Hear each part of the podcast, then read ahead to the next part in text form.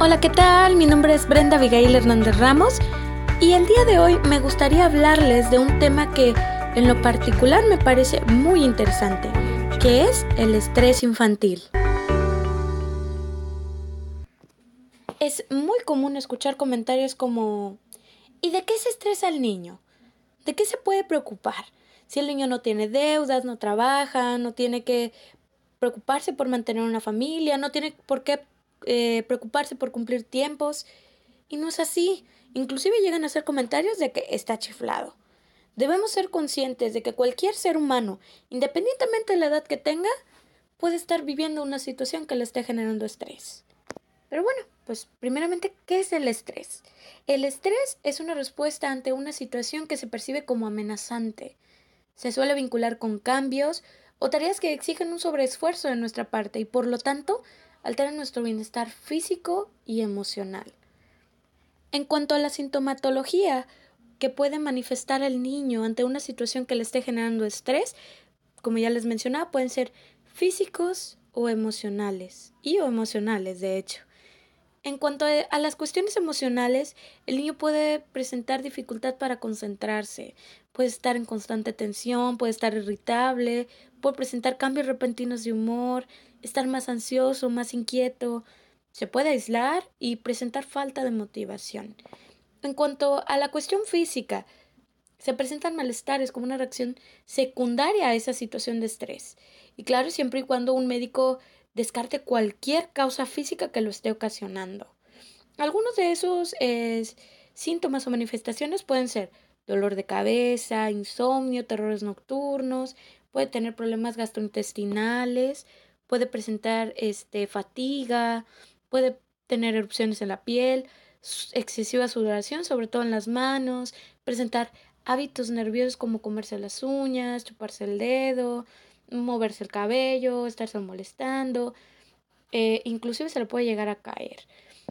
Y también si el niño presentaba alguna conducta este, anterior en su, en su desarrollo, como por ejemplo eh, si mojaba la cama, lo puede volver a manifestar. Es muy importante estar atentos ante esta sintomatología. Ahora vamos a hablar de qué puede estar generando estrés en los niños. También existen ámbitos donde se pueden estar presentando estas situaciones.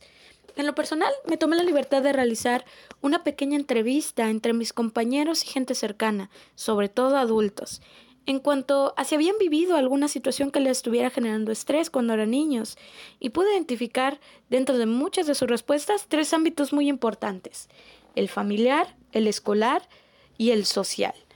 En cuanto al ámbito familiar, podemos pensar que los niños son totalmente ajenos a diversas situaciones que se viven como familia. Y no es así, como por ejemplo, si se está viviendo un proceso de separación o divorcio y el niño es y el niño lo está percibiendo, él es un receptor y claro que se da cuenta de las cosas. Es muy importante que nosotros le expliquemos y nos tomemos el tiempo de expresarle lo que se está viviendo. También, si hay ausencia o fallecimiento de algún familiar, el niño lo resiente. Y, pues también, si nosotros estamos constantemente estresados, acelerados y todavía nos ponemos a presionar al niño, también esto le puede generar estrés.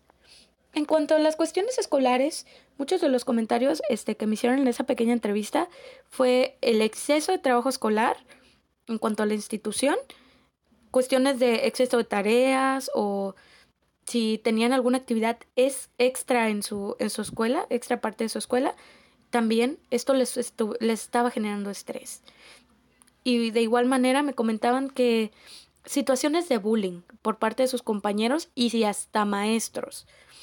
Y también si se les olvidaba algún material en casa, esto también les podía estar generando estrés. En cuanto al ámbito social, las discusiones con algún amiguito, que si lo separaron de sus compañeros, el hecho de también de que él quiera entrar en algún grupo y también si vive en un entorno hostil, esto también lo puede estar generando estrés.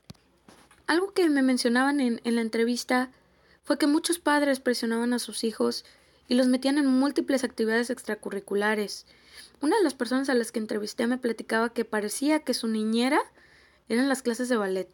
Ella estaba en clases de ballet y pues no le gustaban. Entonces, pues me parece importante comentarle que las actividades en las que nosotros eh, metamos a nuestros hijos, hay que revisar si les gustan o no les gustan. Es necesario que nosotros evaluemos si realmente el niño quiere esa actividad o yo como adulto le estoy diciendo, lo vas a hacer porque yo quiero que la hagas. Entonces, ya que revisamos algunos de los, de los ámbitos y síntomas donde se puede estar generando estrés, identificamos algunos de ellos o algunas características, pues me gustaría brindarles algunas estrategias para poder apoyarlos. Y primeramente hay, hay un punto que me gustaría tocar, que es el de ser flexibles y bastante realistas sobre qué expectativas tengo de mi hijo. Hay que evitar presionarlos y ayudarles a fijar objetivos acorde a la capacidad que ellos tienen. Porque si nosotros estamos constantemente presionándolos con que, ¿sabes qué? Yo quiero que me saques las mejores calificaciones, quiero que seas el mejor en tal o cual actividad o inclusive en la escuela, porque yo quiero decirle a la vecina o presumir a mi familiar que mi hijo es el, es el mejor. Inclusive hasta llegan a poner en Facebook de que, ah, mi hijo sacó la mejor calificación y no es así, señores. Hay que tener conciencia de que su hijo es diferente y tiene una capacidad diferente a la de los demás, llegado a ser el caso. Entonces hay que ser flexibles. Y no solo eso, tomarnos el tiempo de escuchar a nuestros hijos, que tengan la confianza de acercarse y de compartirle a usted si él está viviendo alguna situación que le esté generando estrés, brindarle ese apoyo y acercarnos y decirle, ¿sabes qué, hijo? Si estás viviendo eh, alguna situación que te esté molestando o alguna situación de bullying por parte de tus compañeros o si tu maestro te está molestando o si hay algo que te está inquietando, acércate conmigo. Démosle esa confianza de acercarse cuando algo le esté molestando. Porque muchas veces por el mismo estrés que nosotros le estamos reflejando a nuestros hijos, este, podemos reflejarles una actitud irritable y bastante hostil, entonces él se puede alejar.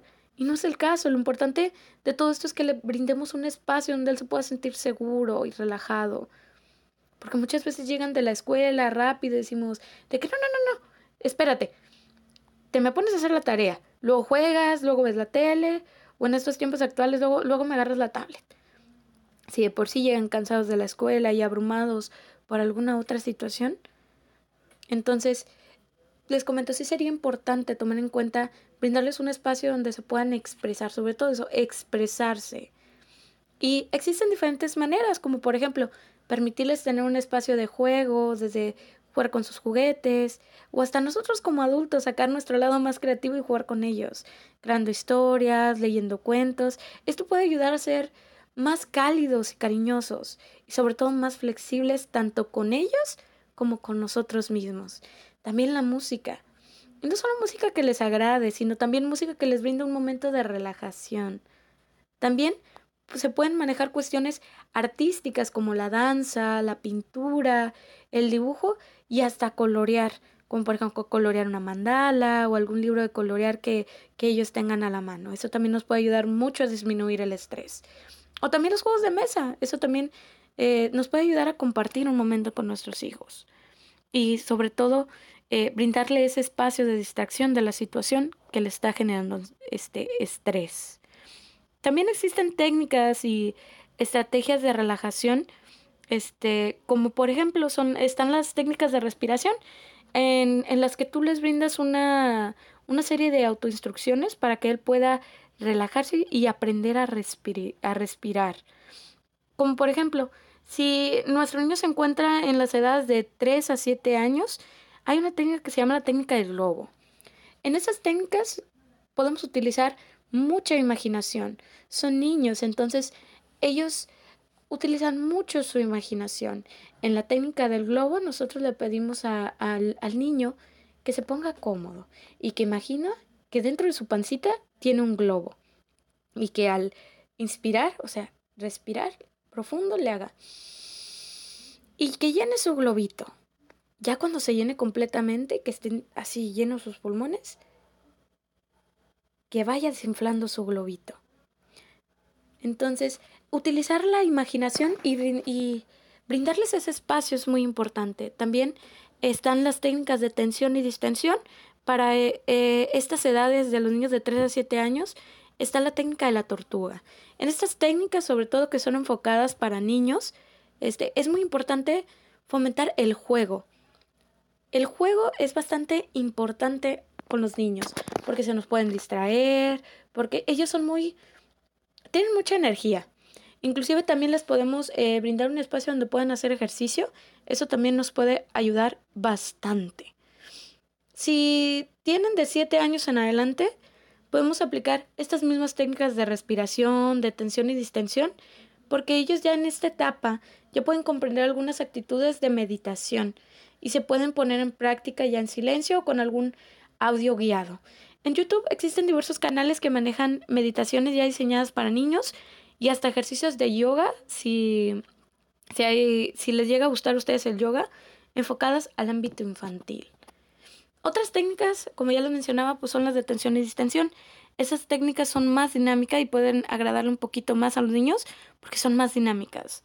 Como por ejemplo el método Copen, que consiste en ayudar a los niños a identificar sus diferentes grupos musculares y aprender a tensarlos y distensarlos. Como les comento, en, en YouTube hay un canal que... De hecho hay varios canales que nos pueden apoyar mucho para para poder brindarles estas técnicas a los niños. Y ya para, para finalizar, si nosotros detectamos que el estrés se está manifestando de una manera prolongada, es muy importante asistir con el psicólogo. El psicólogo también nos va a apoyar para que ustedes como padres le puedan ayudar a afrontar una situación de estrés. Porque me parece importante recalcar la manera en la que nosotros estamos enfrentando el estrés. ¿Cómo podemos enseñarle a nuestros hijos a enfrentarlo? ¿Por qué? Porque muchas veces ellos también tienen dudas. Y es como que, ¿sabes qué, papá? Esto me está molestando, ¿cómo le hago? Ellos también se van a acercar con nosotros. Entonces, lo importante no es solo que su hijo esté consciente de lo que está viviendo, sino que también nosotros estemos conscientes del estrés que podemos llegar a experimentar. Y llevar un proceso personal. Es muy importante fomentar nuestro bienestar emocional y nuestra salud emocional para ver qué le estamos transmitiendo a nuestros hijos. Entonces, los invito a reflexionar sobre este bienestar que nosotros queremos. ¿Qué queremos para nuestros hijos? ¿Qué queremos que nuestros hijos vean de nosotros? Y pues bueno, por mi parte sería todo. Y les agradezco mucho su atención y les deseo un excelente día.